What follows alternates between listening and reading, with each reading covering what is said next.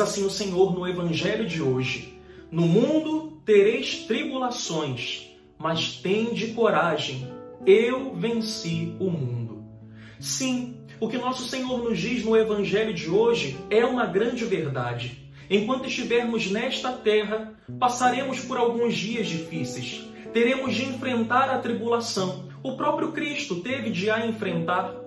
O próprio Cristo viveu momentos muito dolorosos, muito difíceis aqui nesta terra, mas venceu a todas as dificuldades, porque em oração ouvia a voz do Pai e se deixava conduzir pelo Espírito Santo.